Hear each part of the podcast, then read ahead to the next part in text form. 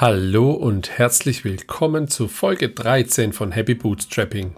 In Folge 13 habe ich mit Anna-Karina Jodlaug von Any.co gesprochen. Any ist eine Buchungsengine für Ressourcen aller Art, die ursprünglich für die Buchung von Party-Tickets gedacht war. Any wurde 2020 in Aachen gegründet, im Digital Hub der Stadt und im zugehörigen Coworking Space wurde die erste Version von Any gebaut. Der Coworking Space war dann witzigerweise auch der erste zahlende Kunde des Startups. Heute arbeiten 30 Mitarbeitende remote und im neuen Kölner Büro an der Weiterentwicklung von Any und bereits im letzten Jahr, knapp zwei Jahre nach der Gründung, konnte Any über drei Millionen Euro Umsatz verbuchen. Und dies alles bootstrapped. Schon eine beeindruckende Geschichte in die wir jetzt auch direkt einsteigen. Viel Spaß mit der Folge 13. Hallo Anna-Karina. Hallo Andi. Wer bist du und was machst du? Ja, ich bin Anna-Karina. Ich bin Gründerin eines B2B-SaaS-Startups namens Any ähm, und da hauptsächlich halt in der Rolle Marketing, Kommunikation, Brand, ähm, Design und äh, ja, bin direkt nach dem Studium Vollzeit da eingestiegen. Äh, das ist eigentlich so ein bisschen äh, der direkte Sprung ins Startup-Leben gewesen. Ähm, daneben reise ich auch ganz gerne in der Welt herum, was aber gerade ein bisschen kürzer kommt, weil so viel los ist. Und äh, bin privat auch Neuling in Köln. Das kann man, glaube ich, auch noch erwähnen. Da gibt es jetzt viele Folgefragen. Ähm, fangen wir mal vorne an. Ähm, was genau macht Annie? Wir ähm, haben ein universelles Tool für Buchungs- und Ressourcenmanagement. Klingt jetzt erstmal sehr viel umfangreicher und komplexer, äh, als es eigentlich ist. Auf den Punkt gebracht, wir machen alles buchbar. Ähm, also das Buchungssystem für jede Ressource, die irgendwie zeitlich zugeteilt werden kann, von Räumen angefangen, über Termine, Equipment, Fuhrpark, Arbeitsplätze. Ähm, heißt, eine Organisation oder ein Unternehmen kann unsere Plattform dafür nutzen, ähm, diese Ressourcen zeitlich äh, ja, buchbar zu machen. Ähm, genau, und sind damit auch in super vielen Märkten unterwegs. Ähm, das ja, fing bei Coworkings an. Das war tatsächlich auch unser allererster Kunde, Technologiezentrum, Konferenzzentren, ähm, wo einfach geschäftliche Raumvermietung stattgefunden hat. Ähm, und äh, ging dann weiter zu jedem Dienstleister, äh, jetzt internes Buchungsmanagement, Arbeitsplätze, Desk-Sharing, das sind alles so Begriffe, die, mit denen wir uns beschäftigen und die wir abbilden. Ähm, ich würde gar nicht sagen, dass wir so den, den einen Kunden haben, äh, sondern halt super viele verschiedene. Ähm, genau, das macht, das macht Annie. Und wie groß ist Annie heute und wann wurde es gegründet? Wir sind, äh, oh, das ist jetzt etwa drei Jahre her, äh, dass mhm. wir gegründet sind, Anfang 2020. Wir haben immer gesagt, dass wir kein Corona-Startup sind, ähm, weil das eben genau davor war, aber irgendwie sind wir ja dann doch direkt in die Pandemie, Pandemie geschlittert. Ähm, wir sind mittlerweile äh, auf den Punkt 30 Leute, äh, steigend. Und vor einem Jahr waren wir aber noch zehn Leute. Ähm, mhm. Man muss dazu sagen, dass wir ein Gründerteam von fünf sind. Das heißt, vor einem Jahr waren wir noch Hälfte Gründerteam und äh, fünf weitere Leute. Und äh, jetzt hat das Team uns mal überstiegen in der Anzahl. Okay. Und äh, wie genau sieht das Geschäftsmodell dann aus, wenn ich jetzt ja, mein Fuhrpark oder mein, äh, mal angenommen, ich bin ein Coworking Space und, und äh, möchte meine hm, Plätze anbieten, wie gehe ich dann vor? Mhm. Mm, also im Grunde wie jedes andere SaaS-Produkt, was man irgendwie auf dem Markt kennt. Man registriert sich, wir haben eine Web-App, cloud-basiert ähm, und kann dort dann seine Angebote einpflegen. Ein ähm, bisschen wie, ja, man kennt ja auch Calendly jetzt mittlerweile für den eigenen BookMe-Link, äh, für jeden Raum. Der kann verbunden werden wiederum mit Outlook zum Beispiel, ähm, in, in Event, äh, Equipment etc. Und äh, wir haben dann ein Abo-Modell was danach geht, okay, wie viel möchtest du anbieten, also was ist dein Volumen und mit welchen Funktionalitäten statten wir dich aus. Ähm, weil sowas wie eine Kartenfunktion ist, äh, also die Räume werden auf einer Karte dargestellt und können mit Klick auf der Karte gebucht werden, ist natürlich nicht für jeden Anwendungsfall spannend. Ähm, da gibt es auch noch ganz verrückte äh, Use Cases. Aber ähm, genau, die Funktionalität ist, ist dann entscheidend und wir haben dann ein klassisches Abo-Modell, was nach der Nutzung ähm, ja, oder dem Volumen dann quasi geht. Daneben äh, sind wir natürlich auch eine Plattform. Also ich glaube, der, der Gedanke sp spielte da auch direkt mit. Internes und externes Buchungsmanagement machen wir. Ähm, heißt, wenn jetzt ein Coworking nach extern öffnet und eine Online-Zahlung anbietet, ähm, die Besucher, Kunden buchen sich online einen Platz, 25 Euro am Tag, würden wir davon auch ein bisschen Kommission ähm, mitnehmen, wenn die Online-Zahlung genutzt wird. Genau, das heißt, also ein paar ja. verschiedene Streams, genau. Okay, das bedeutet, ich zahle eine Grundgebühr, dann je nachdem, was ich für Module von eurer Software nutze und ich zahle auch transaktionsbasiert dann ähm, abhängig vom Volumen, das ich verbuche.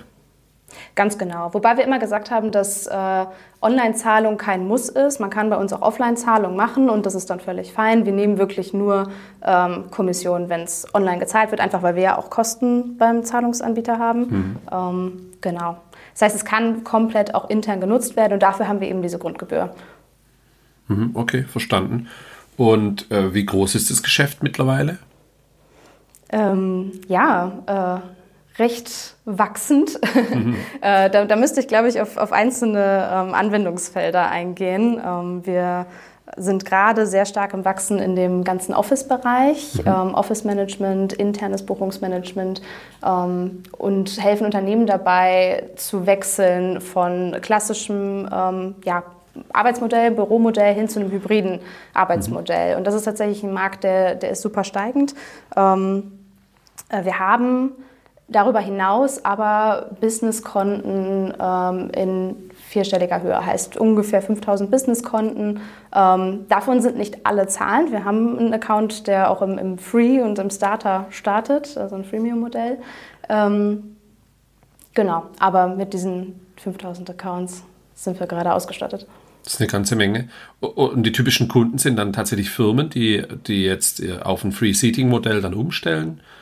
Ganz genau, also jetzt mhm. gerade schon, ähm, also Flexible Desk ähm, einführen wollen und eben genau das Büro irgendwie zu was anderem machen wollen, als es vorher war. Also man kann sich vorstellen, vorher hatte jeder so sein Territorium, jeder hatte seinen Tisch ähm, und das sind alles Ressourcen, Flächen, ähm, die jetzt anders genutzt werden, ähm, die auch ein bisschen aus dem ja, aus unserem Ursprungsgedanken kam. So, warum haben wir Annie gegründet? Eben, weil wir gesagt haben, es gibt so viele Sachen, die wir teilen. Ähm, es gibt Carsharing-Angebote ähm, äh, oder nachbarschaftliche Austausch Sachen, wo, wo, Geräte ausgetauscht werden, etc. Ähm, wir teilen so viele Sachen und das ist ja innerhalb eines, einer Firma genauso. Ähm, den Arbeitsplatz brauche ich eben nicht mehr äh, nur für mich, wenn ich gar nicht die fünf Tage da bin, sondern nur zwei Tage. Und genau das wird dann eben darüber gelöst. Sehr cool. Und wie kam es initial zu der Idee oder wer hatte die? Witzige Geschichte. Ähm, wir sind so ein bisschen reingestolpert, muss ich zugeben. Ähm, wir sind ja fünf Gründer. Zwei davon kennen sich schon eine ganze Weile. Das sind Brüder. Und äh, die haben äh, sehr, noch lange bevor ich die kannte, ähm, Partys veranstaltet. Ähm, haben dann gesagt, es gibt gar nicht unbedingt das Ticketsystem, womit sie gerne diese Party veranstalten wollen, haben sich das kurzerhand selbst gebaut. Und äh, mit diesem Ticketsystem, was neben dem Studium so ein bisschen weiterentwickelt wurde, ähm, in einem Coworking Space, äh, wo sie gearbeitet haben, kam dann dieses Coworking Space eben auf sie zu. Es war zum gleichen Zeitpunkt, wo äh, diese zwei Leute dann die restlichen drei Gründer auch kennengelernt hat. Das heißt, es kam alles so ein bisschen zusammen. Ähm, wir waren dann zu fünft und die, das Coworking kam eben auf uns zu und meinte, ihr macht ja irgendwas mit Ticketing und äh, wir wollen hier unsere Räume buchbar machen. Alles, was wir bisher machen, das funktioniert nicht so richtig, ist entweder zu teuer oder hat nicht die Funktionen, die wir brauchen. Äh, wir so, ja, okay, eigentlich könnte man ja dieses ganze Buchungsszenario von Tickets auch umwandeln. Und woher kennen wir es auch noch? Ich bin selber Medienstudentin gewesen. Ähm, ich weiß nicht, jeder andere, ähm, der, der irgendwas ähm, mit, mit Geräten in der Uni hatte, wird das kennen. Man muss immer die Person kennen, gut kennen, wenn man eine Kamera ausleihen will. Äh, das heißt, ich habe den Fall auch direkt irgendwie in der Uni gesehen und gesagt, okay, das, was das Coworking an, für ein Problem hat, den, den Mitgliedern, externen Leuten ihre Räume und ihre Angebote zur Verfügung zu stellen, das hat auch, auch die Uni. Lass uns das doch irgendwie universell machen. Ähm, und so haben wir die ähm, Event-Ticketing-Plattform umgebaut, beziehungsweise unsere Erfahrung daraus genommen und ähm, das die erste, ja, Annie 1.0, damals hießen wir noch nicht Annie, ähm, gebaut und äh, mit dem Coworking zusammen entwickelt. Da waren äh, vor allem so Funktionalitäten wie Rechnungsstellung super wichtig ähm, oder auch flexible Zeiträume, dass es eben nicht ein Zeitblock ist, eine Stunde, noch eine Stunde, noch eine Stunde, sondern von 9.30 Uhr bis 10.45 Uhr. Ähm, genau, naja, so wurde es halt irgendwie mit dem Coworking zusammen entwickelt und äh, das war dann auch unser erster Kunde. Der erste zahlende Kunde war der Coworking Space, den ihr auch bezahlt habt, um dort Co Ganz zu Ganz genau. Also es war so ein, äh, so ein kleiner Austausch. Die hatten dann auch das Glück, dass sie natürlich eine äh, Lifetime Premium Version damit sich direkt äh, genommen haben und das äh, Technologiezentrum um die Ecke hat dann auch direkt angeklopft. Äh, und somit hatten wir in einem Schlag direkt äh, zwei Kunden, die das quasi mit uns entwickelt haben, ohne dass wir zu dem Zeitpunkt dachten, dass wir das jetzt ähm, dass wir da komplett unseren Fokus drauf schieben werden. Ähm, es war wirklich erstmal so diese, diese Anfrage, ja, okay, machen wir dann einfach mal. Und das war tatsächlich dann vor der Pandemie noch. Okay, das ist eine sehr coole Geschichte. Die, der erste Name war Booking Buddy, glaube ich, habe ich gefunden, richtig? Ganz genau. Wo hast du das gefunden? Im Internet. Das Internet vergisst nichts. ähm, ja. Okay. Wie habt ihr das dann geswitcht auf, auf Annie? Mhm. Ähm, ja, wie? Mit einem klassischen Redesign. Mhm. ähm, genau, warum ist, glaube ich, die, die spannende Frage ja. noch. Äh, warum? Weil wir äh, einmal einen, ja, nicht, nicht Wettbewerber, aber einen, äh, ja, eine Plattform hatten, die auch den Namen Booking Buddy getragen hat, ähm, sehr viel größer, sehr viel präsenter äh, in der Internetsuche. Daher haben wir gesagt, okay, bei dem Namen kann es nicht bleiben und irgendwie stellt es auch nicht ganz unsere Vision da, ähm, weil am Ende des Tages wollten wir nicht das Buchungssystem sein, ähm, sondern eine Lösung schaffen für ein Digitalisierungsproblem, wo nicht unbedingt die Buchung ähm, das angestrebte Ziel ist, sondern die Lösung zum angestrebten Ziel.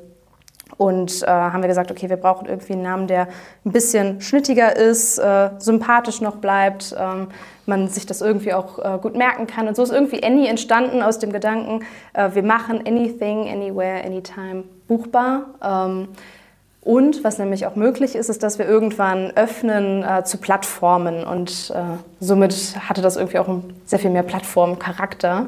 Ähm, genau. Mit, mit deinem Namen hat es nichts zu tun, richtig? Nein. ich kriege die Frage oft. Ich kriege die Frage oft.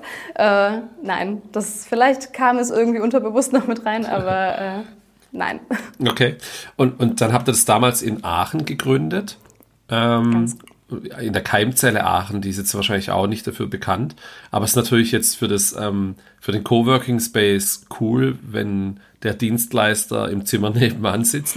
ähm, wie seid ihr dann äh, ja aus Aachen dann gewachsen und dann seid ihr heute ja in Köln. Wie kam es dann dazu? Mhm.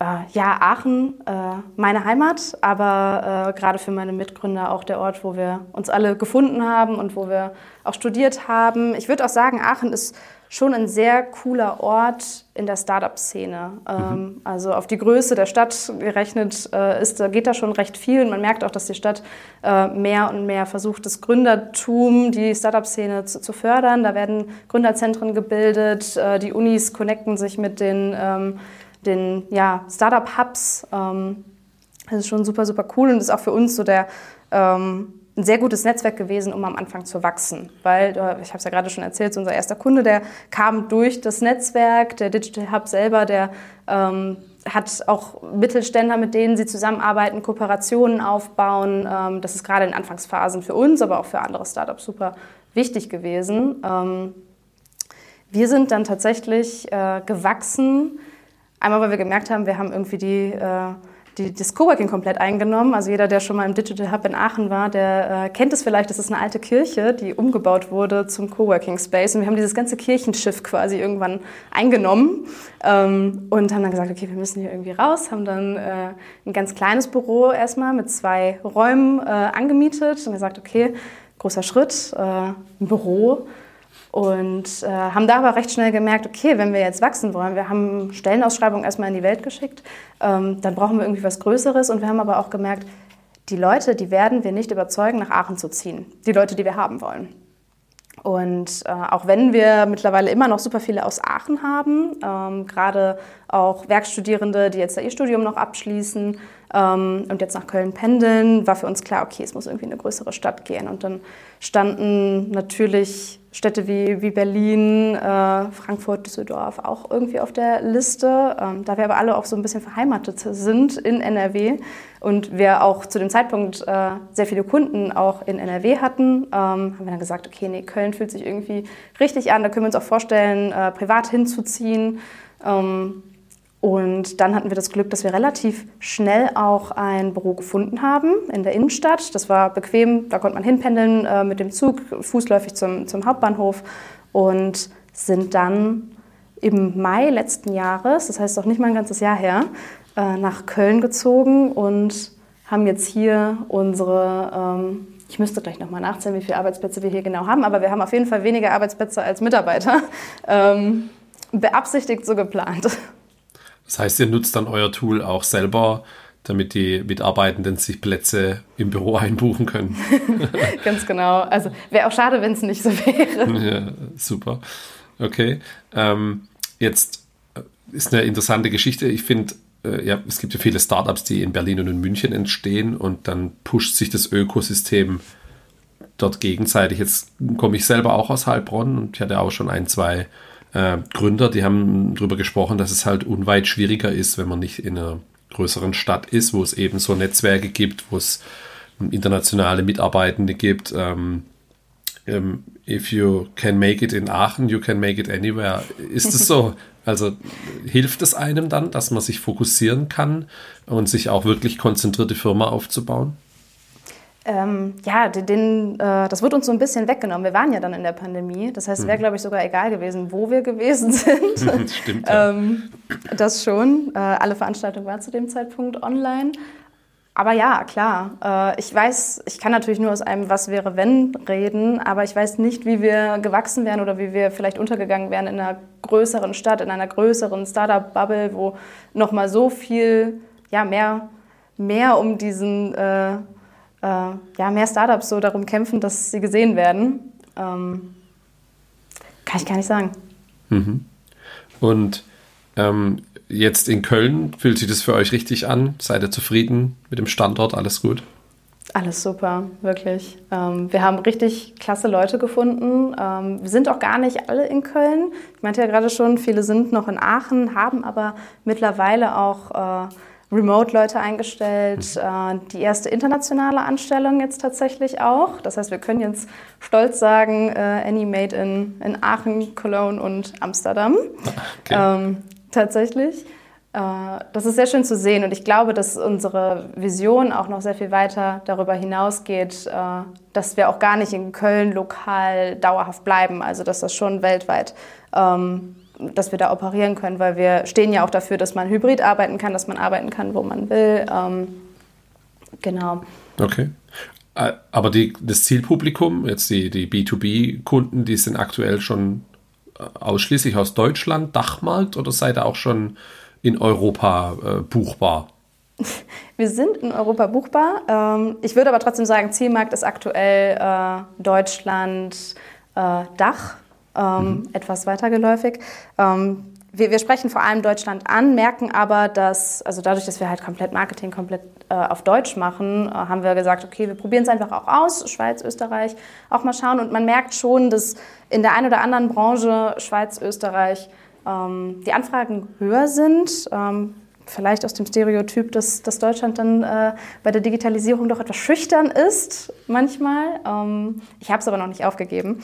Äh, hat uns aber auch gezeigt, hey, über die Landesgrenzen hinaus, Mentalitäten sind anders. Vielleicht lohnt es sich auch mit einem Produkt, was man hat, erst in einen anderen, ein anderes Land zu gehen, wo es vielleicht schneller oder gerade den, den größeren Anklang findet. Ähm, genauso wie zum Beispiel andere Länder sehr viel mehr ähm, also es gibt auch Länder, die, die haben halt, halt nichts von Terminvereinbarung. Da sind Termine einfach lockere Abmachungen. So, da, das wird wahrscheinlich für uns nicht der ideale Markt sein. Ähm, genau, und so sind wir jetzt gerade in Dach unterwegs äh, und werden mal schauen, wo es uns dieses Jahr noch hintreibt. Hm. Ja, das kann ich mir gut vorstellen, was du beschrieben hast. Aber es ist ja trotzdem immer auch die Gefahr, wenn man erfolgreich ist und, und dann auch öffentlich äh, seinen Erfolg teilt, da können wir gleich noch mhm. drüber sprechen, dass es dann ähm, ja Gefahr gibt, dass jemand, keine Ahnung, jetzt aus, aus äh, Spanien, aus UK sagt, hey, das scheint gut zu funktionieren. Ich versuche das mal bei mir lokal auf dem Markt und gehe hier in den Coworking Space und biete ihm das an und versuche die Geschichte zu wiederholen. Habt ihr das äh, beobachtet ihr das schon? Mm, so direkt nicht beobachtet. Es ist aber schon so, dass wir in jedem Anwendungsfall Konkurrenz haben. Also ich könnte gar keinen einzelnen Konkurrenten nennen, der exakt das tut, was wir machen. Hat man nie, ne? Ja, Augenzwinkern. Mhm. ähm, aber in jedem einzelnen, in einzelnen Branche haben wir Konkurrenten, die entweder da schon sehr lange drin sind und aktuell nicht weiterentwickelt werden, einfach keine cloudbasierte Lösung sind oder ähm, genau wie wir vor wenigen Jahren äh, gegründet sind, nun ähm, auch Fuß fassen wollen. Und klar beobachten wir das.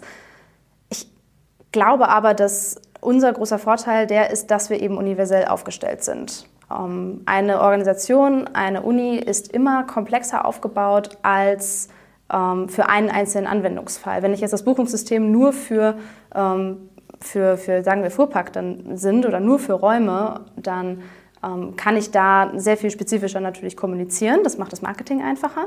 Aber am Ende des Tages will die Uni ja weitere Anwendungsfelder abdecken. Und in dem Fall, ich, ich kenne das auch von mir selber, wenn ich jetzt einen neuen Prozess abbilden möchte, dann schaue ich erstmal bei den Tools, die ich habe, das CRM, das Projektmanagement-Tool, was ich habe, und schaue, was bilden die denn noch ab wie kann ich den Funktionsumfang da weiter nutzen. Und das ist eigentlich der schönste Moment, wenn, wenn Kunden dann auf uns zukommen oder selber im Gespräch merken, ah, ich kann ja noch so viel mehr mit dem, was ich schon habe. Ähm, wollen wir da nochmal sprechen? Können wir da nochmal ein neues Projekt auffahren? Und in der Position sind wir schon fast ja, beratend dann zur Stelle, wie sie diese Funktionen dann noch in anderen Bereichen anwenden können einen Vertrieb jetzt an eine Uni zu machen oder generell auch an öffentliche ja, Träger stelle ich mir wahnsinnig schwierig vor, auch mit langen Sales Cycles. Ist es so, dass die auf euch zukommen und dann klappt es innerhalb von vier Wochen?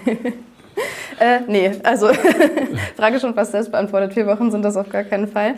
Ähm, die müssen natürlich persönlich angesprochen werden. Wir haben den äh, den, den Vorteil gehabt, dass wir äh, ganz am Anfang der Pandemie einmal ähm, den Kontakt zu Unis gesucht haben, ähm, als das Thema war, Bibliotheken sind zu, aber wo gehen denn dann die Studierenden hin, die häufig eben nicht den Platz, den Raum in äh, ihrer Wohnung oder womöglich noch bei sich zu Hause oder bei den Eltern zu Hause haben.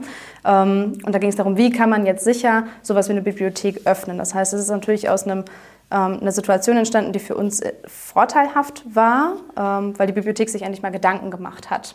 Ähm, und das ist eigentlich eine schöne Geschichte, weil zu dem Zeitpunkt ähm, haben wir erstmal alles so gemacht, wie wir dachten, dass es richtig wäre. Und was habe ich gemacht? Ich habe mich hingesetzt und einen Blogartikel einfach darüber geschrieben. Äh, ja, Lernplätze im, in der Bibliothek. Gibt es jetzt das Ticket für den Lernplatz? Und äh, interessanterweise ähm, kam darüber dann Bibliotheksleiter auf uns zu, haben eine E-Mail geschrieben, ja, hallo Frau Jodlaug, ähm, äh, wir fanden das ganz spannend, können wir mal reden. Und äh, so hatten wir so den ersten Kontakt zu den Unis. Und man darf auch nicht unterschätzen, dass äh, gerade öffentliche ähm, Einrichtungen, Universitäten, genauso wie Städte, Kommunen, dass die untereinander sehr stark vernetzt sind. Ähm, und selbst wenn man die digital nicht erreicht, ähm, dass es hier sehr viel ähm, ja, eine sehr viel engere Verbindung zwischen den einzelnen Einrichtungen gibt, in ihren Netzwerktreffen etc. Und genau, so äh, haben wir uns so ein bisschen Word of Mouth, glaube ich, äh, aufgebaut in dem Bereich. Jetzt, jetzt seid ihr ja in den drei Jahren doch schnell gewachsen. Äh, du hast ja vorhin die Buchungszahl angesprochen. Man findet auch äh, Umsätze so ein bisschen. Ähm, ich habe auch die Zahl 15 Millionen Buchungen wo gefunden, weiß nicht, ob die stimmt. Ähm, was war denn so das Erfolgs, die erfolgreichsten Marketingaktivitäten dann, um, um, das jetzt innerhalb von drei Jahren ähm, so hoch zu skalieren? Mhm. Ich glaube, dass es gar nicht unbedingt nur Marketingaktivitäten sind, mhm. sondern natürlich so die Anstrengungen des gesamten Teams und in äh, der Zeit, äh, da muss ich ein bisschen ausholen, weil wir haben über Corona dann einen äh, Shift gemacht, in dem wir ähm, ja, die Coworkings waren ja zu. So, wir konnten an den Coworkings in dem Moment erstmal nicht verkaufen, beziehungsweise den Kontakt aufbauen. Und wurde auch gesagt, ja, lass uns noch mal sprechen, wenn sich das hier alles so ein bisschen gelegt hat, zu einem Zeitpunkt, wo wir alle noch nicht wussten, dass das über zwei Jahre anhalten wird. Ähm, und äh, der erste Moment, wo wir dann da, äh, gemerkt haben, okay, wie, wie gehen wir jetzt in der, in der Pandemie damit um, war, als dann die Städteregion Aachen auf uns zukam und gesagt hat, hey, wir brauchen eine Lösung für unsere Impfkampagne. Ähm, und so haben wir dann äh, gerade anfangs Corona sehr viele äh, Terminbuchungen ähm, für Impftermine und Testtermine tatsächlich umgesetzt. Ähm, das, das, erklärt dann auch äh, den, ja, den raschen Anstieg an, an, Buchungen, weil das natürlich sehr kurze Termine waren, mhm. die äh, äh, in der Vielzahl am Tag reingingen. Ähm, für uns aber auch nochmal ein ganz anderer Stresstest.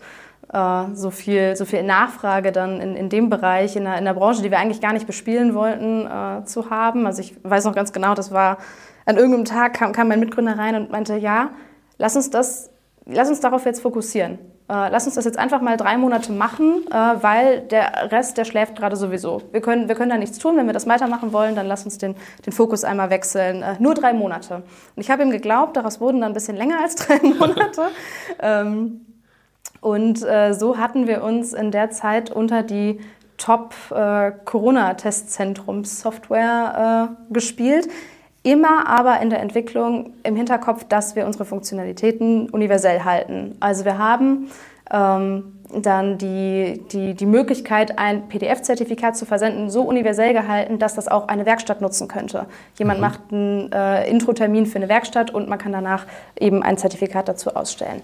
Ähm, das war immer unser Ansatz. Es geht natürlich äh, in, in vielen kleinen äh, Sachen dann nicht mehr. Also eine Anbindung an sowas wie eine Corona-Warn-App ist natürlich sehr spezifisch, ähm, hat aber in dem Moment uns äh, ja, weiter eine Beschäftigung gegeben, während äh, wir das unser ursprünglichen äh, Case nicht mehr nachverfolgen konnten. Und äh, als ich das dann alles so ein bisschen gelegt hatte und die ähm, Unternehmen auch wieder wussten, okay, äh, Dienstleister, alles kommt ein bisschen zurück, wir öffnen wieder, ähm, da konnten wir dann auch schon wieder back to the roots gehen und ähm, genau, da auch wieder ansetzen. Und jetzt hattest du eben, glaube ich, irgendwas über Sales Cycle noch gesagt. Ähm, mhm.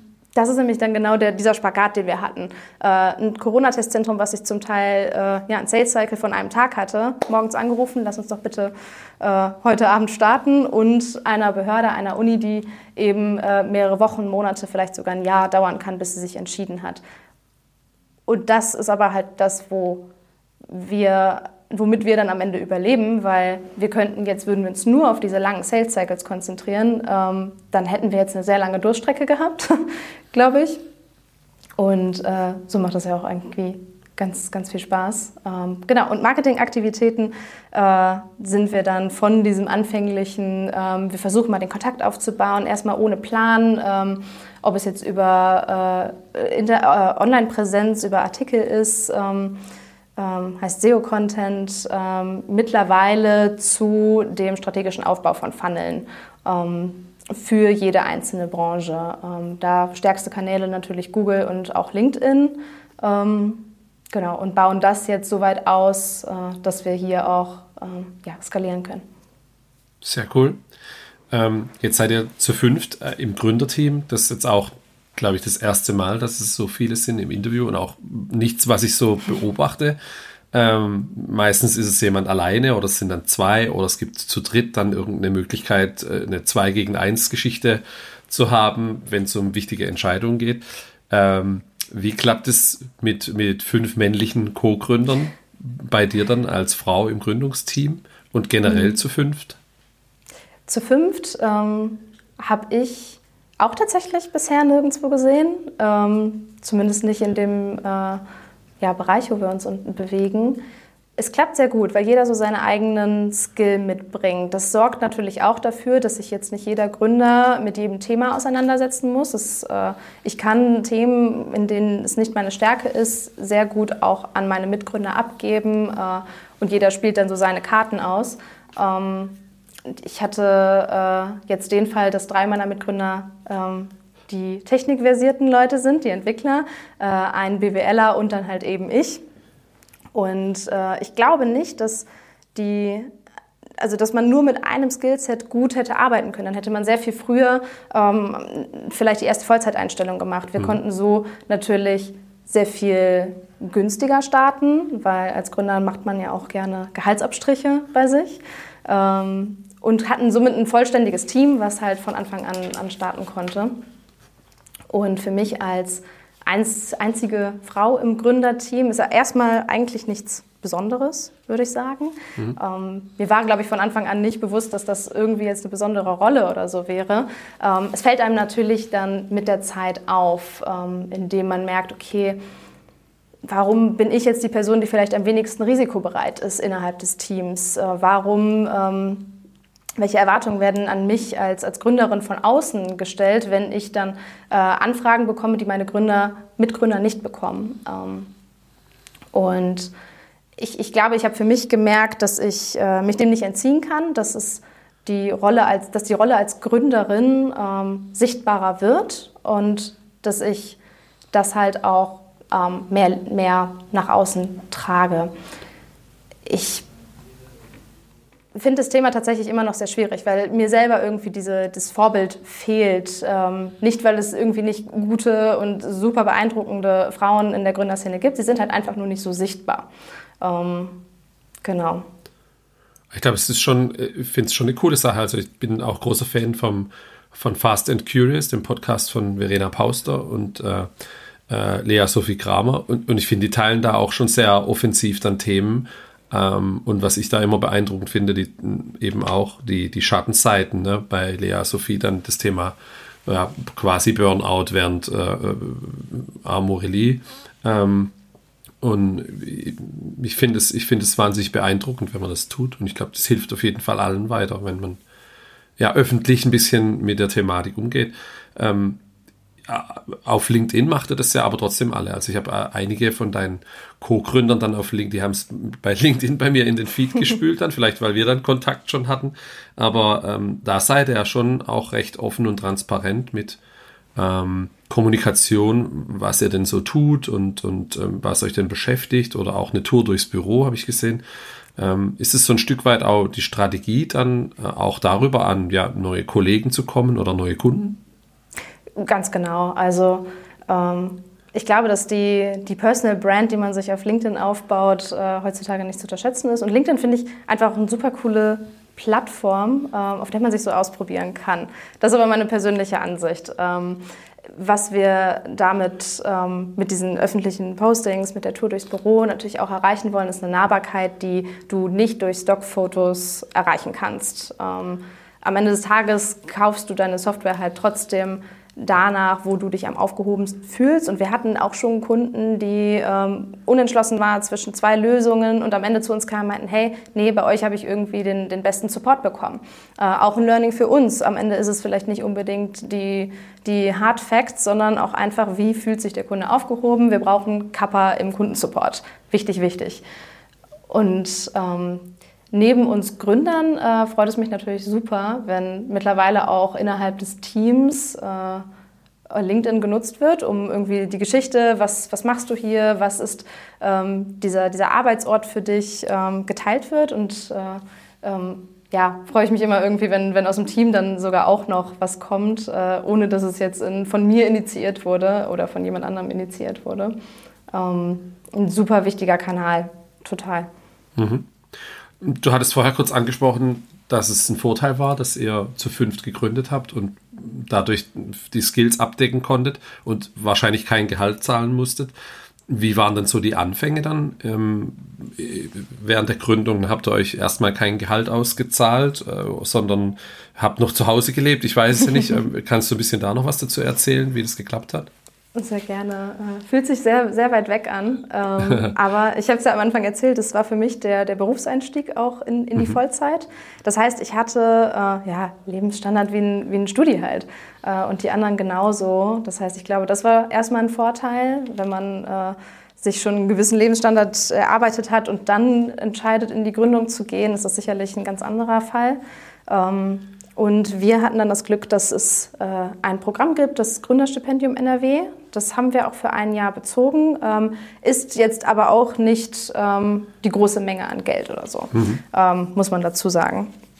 Äh, das heißt, wir haben ähm, am Anfang alle noch irgendwie unsere äh, Nebentätigkeiten, Studiennebentätigkeiten gehabt, äh, bis wir dann gesagt haben, okay, ähm, wir können uns selber einen gewissen, diesen Teil, den wir aus, dieser, aus diesem äh, Studijob bekommen, auch selbst auszahlen ähm, und haben dann aber sehr lange auf Gehalt in der Form, wie es sonst für die, die Menge an Arbeit, die wir reingesteckt haben, üblich gewesen wäre, ähm, nach Monate nach unserer ersten Vollzeit, also Vollzeitangestellten ähm, uns dann auch selber ausgezahlt. Ich, ich glaube, das ist äh, Stück weit auch so ein bisschen den Kompromiss, den man eingeht als Gründer. Äh, für uns war es wichtig irgendwie, dass wir äh, da erstmal loslegen. Ich hatte ja auch nichts zu verlieren. So, ich kam ja aus einem äh, Studiedasein äh, und mhm. hatte erstmal nichts zu verlieren. Habt ihr dann in der WG gewohnt und dann abends gecodet und am Produkt gearbeitet? Oder so kann man sich das vorstellen. äh, also ja, WG und äh, es ist nicht nur einmal vorgekommen, dass man dann in dieser besagten Coworking-Kirche äh, auch noch einen, einen sehr langen Abend oder Nacht verbracht hat. das ist schön. Ähm, Ihr seid ja auch ein recht junges Team. Ich, glaube, ich kann sagen, ihr seid wahrscheinlich alle unter 30 oder weit unter 30. Ähm, wie klappt das so in der Start-up-Welt? Mm, in der Startup-Welt gar nicht äh, so unüblich, würde ich jetzt sagen. Also hm. zumindest mit den Startups, mit denen wir in Kontakt sind, ähm, gar nicht so unüblich. Äh, wir kratzen an die 30, wenn ich das an der Stelle sagen kann. okay. ähm, genau, aber es ist natürlich auch ein ähm, Stück weit ein ja, der erste Eindruck zählt, bei Kunden vor allem. Ähm, und man muss sich natürlich erstmal so ein, so ein Standing äh, erarbeiten, dass der Kunde einen jetzt auch für voll nimmt, dass wir auch de, die Kompetenz haben, ähm, jetzt einer Person, die vielleicht das doppelte die doppelte Berufserfahrung haben, dass wir erzählen, wie seine Prozesse, ihre Prozesse anders und digitaler laufen können. Ähm, ich würde aber sagen, das Alter spielt dann weniger eine Rolle. Ähm, Leute merken, vor allem auch, auch Mitarbeiter zum Beispiel, ähm, merken dann vielleicht erst, äh, nachdem man das Alter genannt hat, so, huch, oh, hätte ich gar nicht gedacht. Ähm, krass, macht eigentlich keinen Unterschied. Mhm. Und ähm, jetzt haben wir auch schon ein bisschen über Zahlen noch gesprochen. Ich glaube, es gibt auch einen, einen Artikel, den ich gefunden habe, ähm, da waren das hier 15 Millionen Buchungen erwähnt und das Thema, dass ihr eine recht hohe Gewinnspanne habt ähm, und dass ihr grundsätzlich ähm, Themen öffentlich teilt, ähm, weil es Vertrauen schafft, Vertrauen ins Produkt, Vertrauen in euch als Team. Dann spielt das Alter keine Rolle, was du gerade angesprochen hast. Ähm, ist das so ein Stück weit Strategie? Ich hatte in der Podcast-Folge 9 den Arvid, der ja das Thema Bild in Public, glaube ich, ähm, sehr stark lebt und ich finde es sehr interessant. Ist das was, was ihr beabsichtigt macht? Doch, in, in dem Fall tatsächlich. Ähm, wir haben, äh, ich glaube, ich kann die Zahl auch nennen, äh, in dem besagten Artikel die 3 Millionen Umsatz letztes Jahr geknackt, zur Hälfte des Jahres.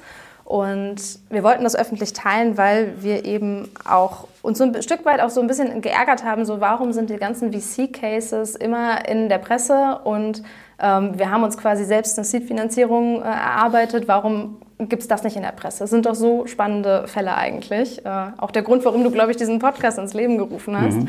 Ähm, und, und haben es einfach mal probiert und gesagt, okay, wir wollen die Transparenz haben. Wir haben auch tatsächlich im Jahr davor schon, ähm, also ein halbes Jahr zuvor, unseren Umsatz von 2021 auch veröffentlicht. Ähm, und haben gedacht, okay, wir machen einfach mal diese Pressemitteilung und, und schauen, ob das denn auch Anklang findet. Und ich glaube, gerade in der aktuellen Medienlandschaft, wo auch viel darüber geredet wird, ähm, was passiert mit diesen VC-Startups jetzt gerade, ah, die entlassen alle Leute, ähm, äh, VCs sind auch gar nicht mehr so offen dafür, Finanzierungen zu geben, ähm, wird das Thema Selbstfinanzierung und auch Stabilität eines Startups, was sich selbst finanziert hat und selbst aufgebaut hat, immer, immer wichtiger. Ähm, also ja, in dem Fall auf jeden Fall äh, strategisch äh, wollten wir, dass es transparent wird und ähm, es war auch, auch gut, weil das auf jeden Fall eine Headline war, die, die uns dann sehr viel, äh, sehr viele Leute sind danach auf uns zugekommen und äh, haben auch diese Anerkennung, die wir dann natürlich auch ein bisschen gewollt haben, auch zurückgespielt. Das ist schön. Ich, was ich mich da immer frage, wenn man dann auch so ein, seine Zahlen teilt und ich glaube, irgendwo stand auch was ein bisschen so zur Gewinnspanne oder Marge. Ist es da nicht so, dass dann die, gibt es nicht die Gefahr, dass der Bestandskunde sagt und sagt, hey, was macht ihr eigentlich mit dem ganzen Geld? Und, und warum zahle ich nicht die Hälfte, wenn eure Marge so groß ist? Mhm. Ich, ja, Kurzantwort ja. Ähm, es wird immer die Leute geben, die, die das ganze Bild nicht sehen ähm, und auch nicht verstehen, was ein Startup oder was wir in unserem Fall dann mit dem, dem Geld machen, ähm, weil offensichtlich haben wir uns nicht das ganze Geld vom Konto gezogen und uns abgesetzt, mhm. sondern haben es eben in uns reinvestiert. Äh, das Büro in Köln, die 30 Leute, die jetzt hier mitarbeiten, ähm, wäre ja nicht möglich, würden wir das Geld nicht reinvestieren. Ähm, aber ja, ich, ich frage mich heutzutage in einer, in einer Welt, wo, wo es natürlich auch äh, TV-Sendungen über Startups gibt, bildet jeder sich so seine Meinung, ähm, was jetzt eine große Summe ist, was eine kleine Summe ist ähm, und was mit so einem Geld passieren kann. Und die wenigsten wissen, ähm, wie viel Geld dann auch in die Hand genommen werden muss, ähm, um einen neuen Markt auszutesten, um einen neuen Marketingkanal auszutesten, um tatsächlich äh, ja, äh, fünf Talente in einem bestimmten Bereich anzustellen, äh, Personalkosten gar nicht zu unterschätzen. Ähm, Glaube ich auch das, wo, wo viele äh, Gründer oder wo ich am Anfang auch gehadert habe, so hey, ähm, wie, viel, wie viel Verantwortung können wir da tragen? Du trägst ja die Verantwortung für auch ein, äh, eine Person dann ähm, und, und kannst dann nicht sagen, okay, dieses Abo kündige ich jetzt nächsten Monat, äh, zumindest auch aus, aus moralischer Sicht nicht. Ähm, da, da, spielt natürlich auch ein bisschen Planung mit rein und äh, der, dass der Umsatz da reinfließt, ich glaube, das dürfte den Leuten auch ein bisschen ähm, bewusster werden. Mhm. Das spielt ja auch nochmal in das Thema Bild in Public rein. Ich habe mhm. auch in einem anderen Artikel, glaube ich, gelesen, ihr habt das Produkt verkauft, als es unvollständig war. Ähm, ist es nicht eine stressige Sache, äh, dann, dann so vorzugehen? Man verspricht ja jetzt nicht Dinge, die, die man noch nicht liefern kann. Natürlich sind sie vielleicht nicht ganz rund und nicht ganz so automatisiert ähm, und, und geht dann in die Offensive. Ähm, aber ist es auch Teil der Strategie? Aber eigentlich ist das Produkt ja nie fertig, wenn man ein SaaS-Business hat.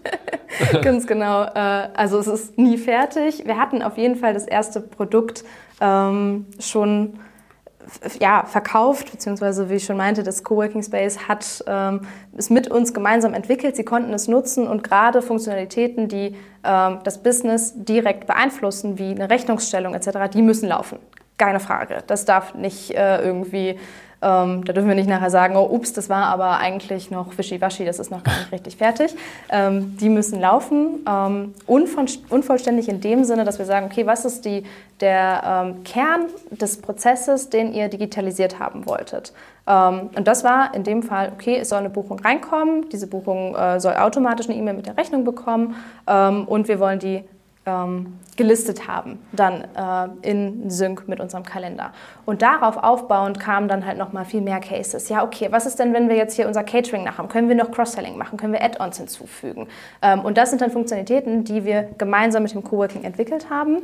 Ähm, und genauso haben wir uns von Anfang an auch ein bisschen querfinanziert, indem wir die Entwicklung dieser Funktion ähm, genau, verkauft haben und äh, so die, die Weiterentwicklung auch finanzieren konnten, weil Unternehmen halt eben gesagt haben, wir äh, sehen, dass ihr die 90%-Lösung seid. Um die 100%-Lösung zu erreichen, können wir dann einen Deal machen. Können wir das machen. Äh, für uns intern ist das immer eine Abwägung. Ähm, passt das in unsere Roadmap? Passt das in unsere Vision, die ähm, äh, universell zu bleiben? Also es gibt keine Duplikate von Any, die ähm, irgendwo ein ganz anderes Produkt sind. Es ist immer ein Produkt. Ähm, und trotzdem ist es für uns halt ein ähm, super Weg gewesen, um eben mit einem Produkt, was in unserem Sinne noch nicht vollständig war, von Anfang an, äh, zu starten und einfach erstmal auf dem Markt zu sein. Das heißt, wenn ich eine Firma bin und ich habe meine Besprechungsräume, die möchte ich verbuchen und ich habe vielleicht ein Display draußen hängen und ich sage euch, hey, ich möchte gern ähm, die Termine und den, die Personen, die in dem Raum sind, hier darstellen, ich zahle euch schon die SaaS-Gebühren und dann hättet ihr mir sowas noch gegen eine Einmalzahlung implementiert und ich hätte trotzdem weiterhin die SaaS-Gebühr bezahlt, sozusagen. Ganz genau, ganz genau. Ähm, das wäre dann eine Einmalzahlung gewesen, gerade Integration halt mhm. Äh, ganz hoch im Kurs. Mittlerweile haben wir recht viele, auch eine API-Schnittstelle. Aber ähm, es gibt natürlich gerade im, im, du sagtest jetzt Displays, aber auch Zutrittslösungen, so großen Markt, wo es gar nicht den einen Player gibt. Äh, und so kommt so jeder Kunde auf uns zu und sagt, hey, könnt ihr nicht das noch hin, hinzufügen? Könnt ihr noch das integrieren? Könnt ihr das noch machen? Ähm, mittlerweile sind wir ein bisschen zögerlicher oder versuchen mhm. irgendwie eine Lösung zu finden, wie wir das bündeln können. Ähm, da kommt natürlich auch irgendwann die, die Frage rein, lohnt sich dann irgendwie eine Anbindung zu äh, Zapier etc. Ähm, aber ganz genau, gerade diese, diese Fälle, die, äh, diese extra Wünsche, die, der Kunde hat es selber nicht in einem anderen, einer anderen Lösung gefunden. Da haben wir ähm, den, das Angebot gemacht, wir können es machen. Klar, wir haben die Kapazitäten dafür. Das ist jetzt unser Weg, wie wir ähm, kurzfristig ähm, ja, oder sehr viel, sehr viel initialer ähm, eine Finanzierung reinbekommen, ähm, weil wir müssen eben nicht auf ein Jahr warten, dass ein Jahr lang äh, das Abo Geld reinkommt ähm, und können es sehr viel schneller dann investieren in uns selber. Und du schaffst ja auch einen Login-Effekt dann mit dem, mhm. mit dem Kunde, den du glücklich gemacht hast. Ähm, wenn der dann was implementiert hat, bleibt er wahrscheinlich dann länger dabei. Ist ja auch schön. Ganz genau. Wir haben jetzt auch äh, wann war denn das, vor ein paar Monaten eine öffentliche Roadmap gemacht und äh, das ist super schön zu sehen, wenn die Kunden dann anfangen, selber ihre Posts da reinzutun, hey, wir wünschen uns das noch. Manche liefern auch direkt die Lösung damit. Also die, die schreiben dann, ich, ich würde gerne das haben und ich habe schon eine Idee, so und so könnte das umgesetzt werden und ähm, wie cool ist das denn dann?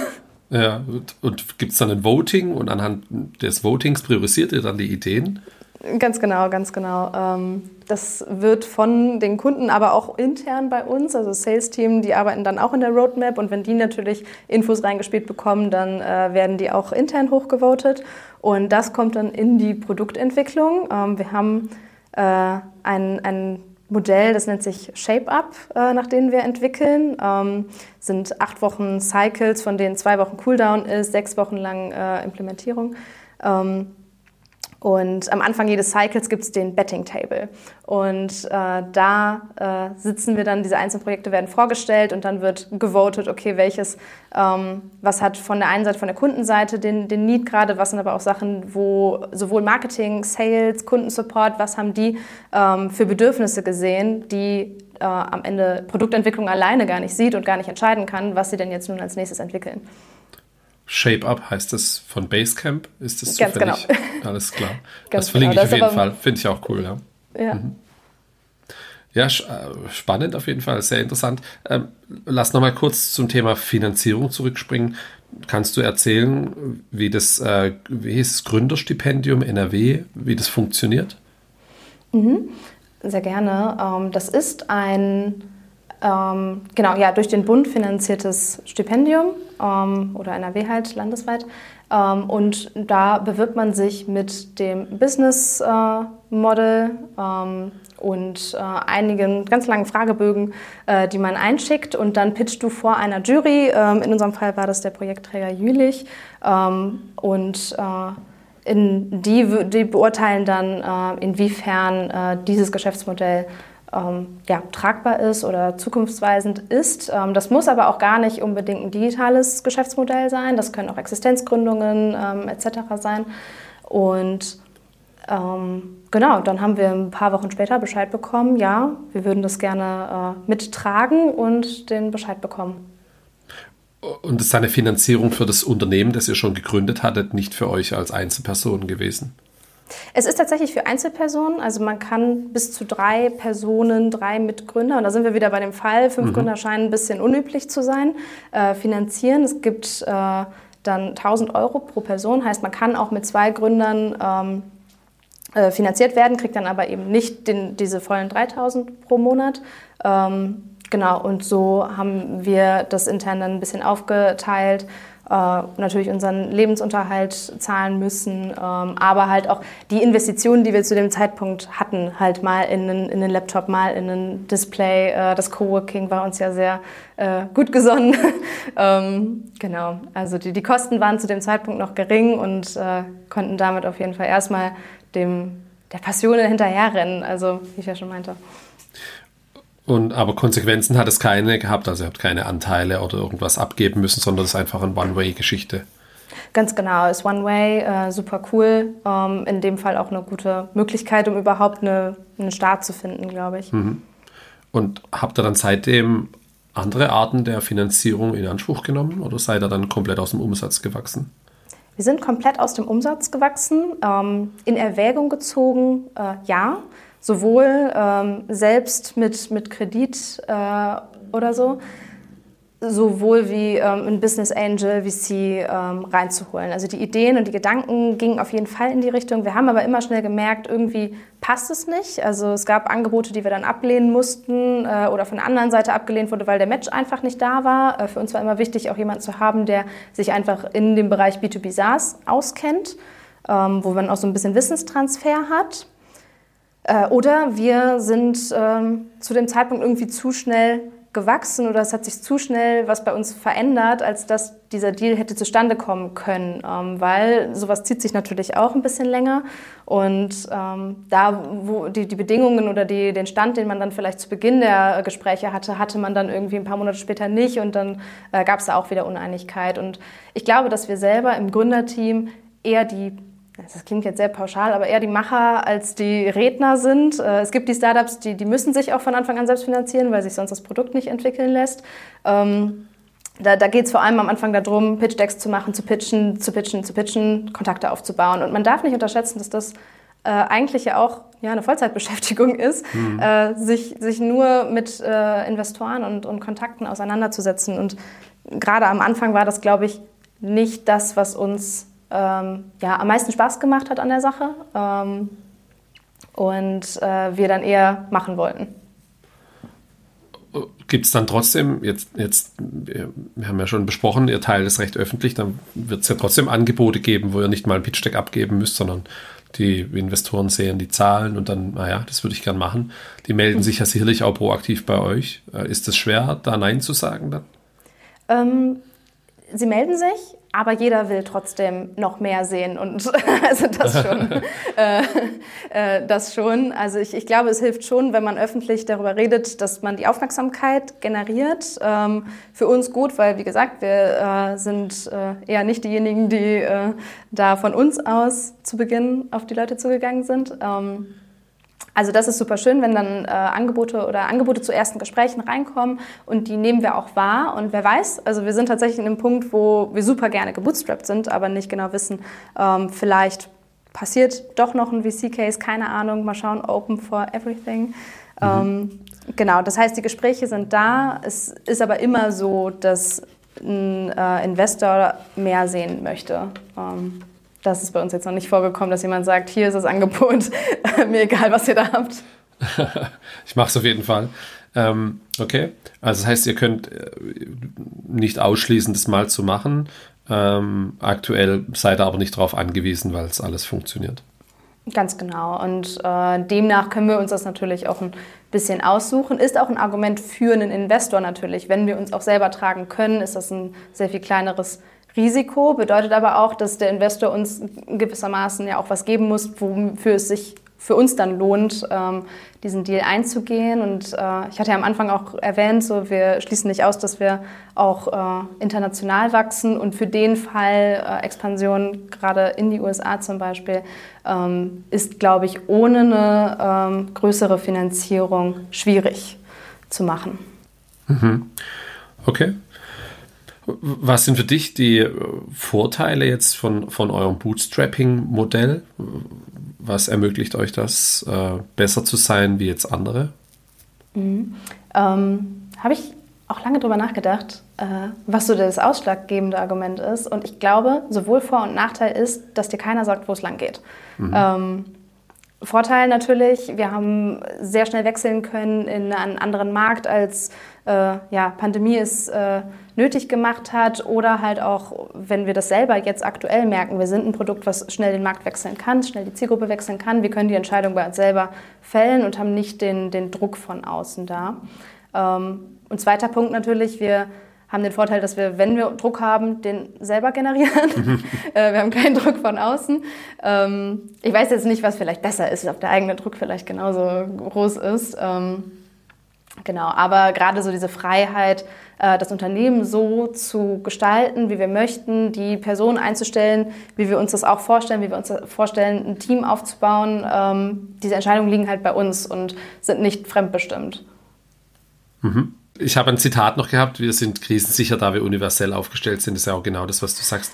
Wir können je nach Marktanforderungen schnell unsere Zielgruppe anpassen. Das ist ja auch äh, eine schöne, äh, ja, ein schönes Modell, wenn man, wenn man ein Business hat, das so flexibel dann reagieren kann. Äh, wer weiß jetzt, was äh, im nächsten Jahr oder dieses Jahr noch auf uns wartet. Ähm, haben wir uns ja alle auch nicht so vorgestellt. Ähm, was sind für dich dann Nachteile von dem Bootstrapping-Modell? Ein paar haben wir schon angesprochen. Wachstum vielleicht ein bisschen langsamer, man muss ein bisschen defensiver umgehen. Kann aber auch Vorteil sein. Was sind für dich Nachteile? Ähm, ja, man, man achtet dann natürlich auf jeden Cent, den man ausgibt. Ähm, ich, ich, ich, glaube, dass es da einen schon ausbremsen kann, wenn man äh, auch vorsichtigere, eine vorsichtigere Schiene fährt. Ähm, Einfach weil man sagt, okay, ich kann das Risiko nicht eingehen, ich habe niemanden dahinter, der uns zur Not nochmal eine, eine Spritze gibt. Ähm, und, und so ist es schwieriger, ein Risiko einzugehen, ein Invest einzugehen, was größere Summen be beinhaltet. Dabei ist es ja nötig, ähm, um, in unserem Fall wollen wir noch viel wachsen, ähm, auch mal das, das, ja, den Mut in die Hand zu nehmen und das Geld auszugeben. ähm, ich, ich, glaube, dass man einfach ein ganz anderes Mindset hat wenn man gebootstrapped ist, was eben das Geld angeht, weil man eben weiß, ich habe so und so viel da investiert an Arbeitszeit und das ist dabei rausgekommen. Es ist aus eigener Schweiß und Mühe quasi entstanden. Ähm, ja. Hm. Okay. Ja. Gründen in Deutschland habe ich mir noch hier so als Frage aufgeschrieben. Wie ist es für euch so abgelaufen? War das für euch wahrscheinlich gar keine Entscheidung? Ihr seid von der Uni direkt gestartet. Ähm, Gab es für euch da Schwierigkeiten? Äh, ja, jein. äh, ich würde behaupten, Deutschland ist wahrscheinlich nicht der, äh, der ja, Standort, ähm, um, der beste Standort, um zu gründen. Ähm, für uns hat sich die Frage nicht gestellt. Wir sind ja quasi mit einem Kunden gestartet und sind auch sehr schnell dann als UG gegründet, weil das der schnellste und einfachste Weg war zu dem Zeitpunkt. Ähm, und haben nachher die Erfahrung gemacht, wie kompliziert es aber sein kann, wenn man diese UG dann in eine ähm, äh, umwandeln möchte in GmbH, in eine Holdingstruktur etc. Ähm, das war ein äh, umständlicher Weg und etwas, was ich, glaube ich, mit der nächsten Gründung, sollte, die, sollte es die geben, äh, anders machen würde. Äh, und auch etwas, was ich anderen auch empfehlen würde, wenn es erlaubt ist, wenn eure Zeit es erlaubt, euer Geld es erlaubt, versucht es mit der GmbH einfach direkt. Ähm, ob es sich jetzt gelohnt hätte, auch in einem anderen Land zu gründen, ob es jetzt Niederlande oder woanders ist, äh, das möchte ich mal offen stellen. Äh, sicherlich auch etwas, was ich jetzt nachblickend oder rückblickend äh, zumindest mal vergleichen würde, was, was der einfachere Weg ist. Okay. Danke für den Einblick. Ja, die Umwandlung, das kenne ich, das ist eine Schwierigkeit. Ähm, hm. Jetzt habt ihr viel mit Universitäten zu tun, dann äh, sowohl äh, als Kunde, dann auch ja in anderer Form. Ähm, werdet ihr da auch angefragt, um eure Geschichte zu erzählen? Also gebt ihr auch was zurück dann an die Studierenden dort? Äh, ja, tatsächlich. Äh, ich glaube, äh, Simeon, mein Mitgründer, war vergangene Woche noch in, an seiner Uni FH Dortmund äh, im, in der Vorlesung. Äh, ich wurde auch schon bei mir angefragt, einfach um den, den Use Case auch, auch zu erzählen. Äh, ich habe ein Semester auch eine BWL-Studierende begleitet ähm, als ja, Praxisprojekt ähm, dann. Also sie haben an unserem Fall äh, dann eine Fragestellung lösen dürfen äh, und mittlerweile werden wir dann auch angefragt, hey, hier ist ein Takt auf eine Tür natürlich. Als Alumni könnt ihr eure Geschichte dann nicht irgendwie da auch erzählen. Ähm, das auf jeden Fall. Das sind hauptsächlich die Unis, an denen wir auch waren. Ähm, natürlich aber es ist auch irgendwie schön, dass man da den Studierenden auch was zurückgeben kann, weil ich bin, ich habe studiert immer mit dem, dem Wissen, hey, man, Selbstständigkeit, Gründung, das ist, das ist ein Weg. Ähm, aber wie, wie schlage ich den denn ein? Mhm. Das ist jetzt nicht so der, der Berufswunsch gewesen, den man irgendwie als Kind gehegt hat, ich werde mal Gründerin. Ähm, sondern äh, das hat sich dann irgendwie durchs Studium entwickelt und auch erst durch die Kontakte, die man dann hatte, eben dieses Hub-Netzwerk in Aachen. Ähm, und nur wenn man da in, mit Menschen in Kontakt kommt, kriegt man überhaupt diese Wege ermöglicht. Ja, verstehe. Jetzt äh, findet ihr da auch dann neue Mitarbeitende? Ähm, bei solchen Veranstaltungen oder ist das auch mit ein, ein Grund? Ihr sucht ja gerade auch neue Kolleginnen, glaube ich. Kannst du vielleicht auch, in welchem Bereich sucht ihr denn?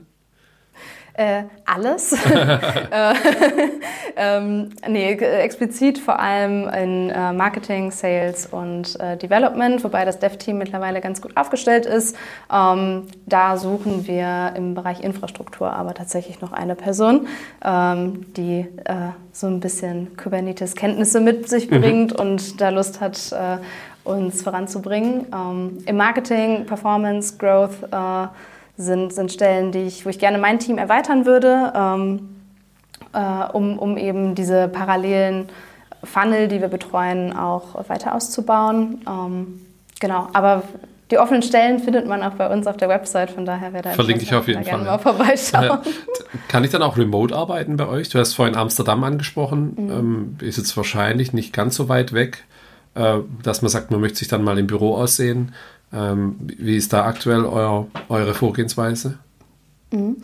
Äh, wir sind hauptsächlich hybrid, ähm, was heißt, die allermeisten sind in Köln vor Ort und äh, sind die ein, zwei Tage im Büro. Wir haben da jetzt keine, keine strikte 2 zu 3 Regelung, sondern ey, wenn jemand mal ein oder zwei Wochen nicht vor Ort ist, dann äh, soll es mir egal sein. Ähm, Remote geht aber auch. Also wir haben äh, einzelne Personen, die auch äh, von zu Hause arbeiten oder halt in dem Fall jetzt Amsterdam. Da haben wir einen Coworking-Platz dann auch angemietet, ähm, um, um der Person halt auch die Möglichkeit zu geben, nicht nur im Homeoffice zu sitzen.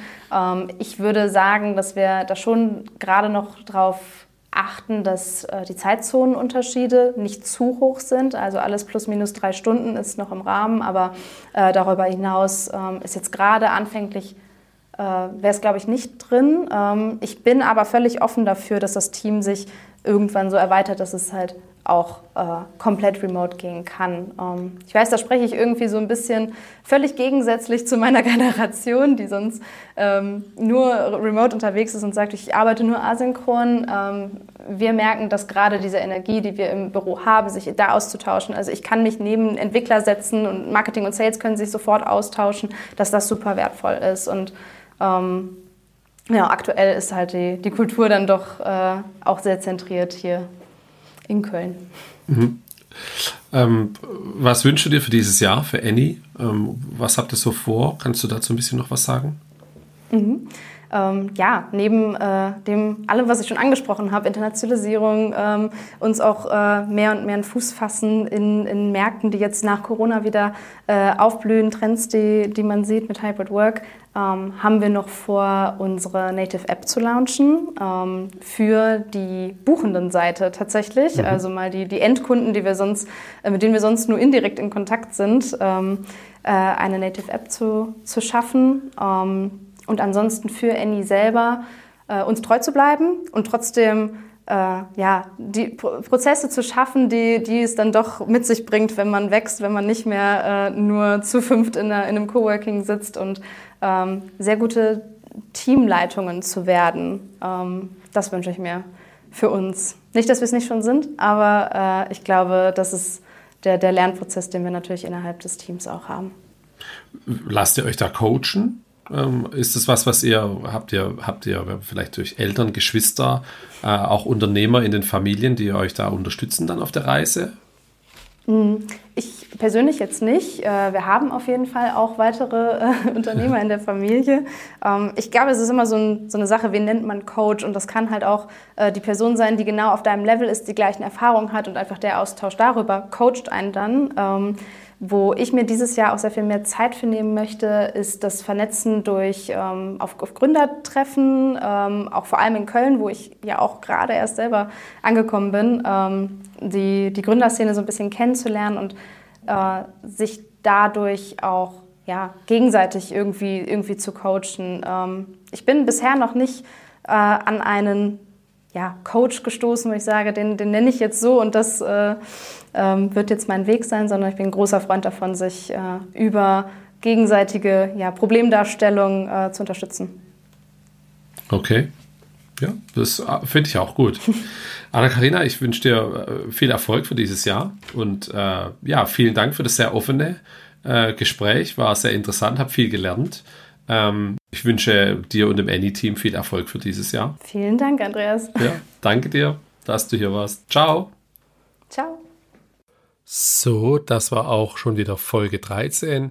Schreib mir doch gerne, wenn du es bis hierhin geschafft hast, eine kurze Mail an hallo at happy-bootstrapping.de. Schreib mir auch gerne, wenn du eine Idee für einen Gast hast, genau an die gleiche E-Mail. In der nächsten Woche begrüße ich Matthias Henze von jimdo.com. Warum Jimdo trotz Funding in diesen Podcast passt, erfährst du natürlich in der nächsten Woche. Bis bald, ciao.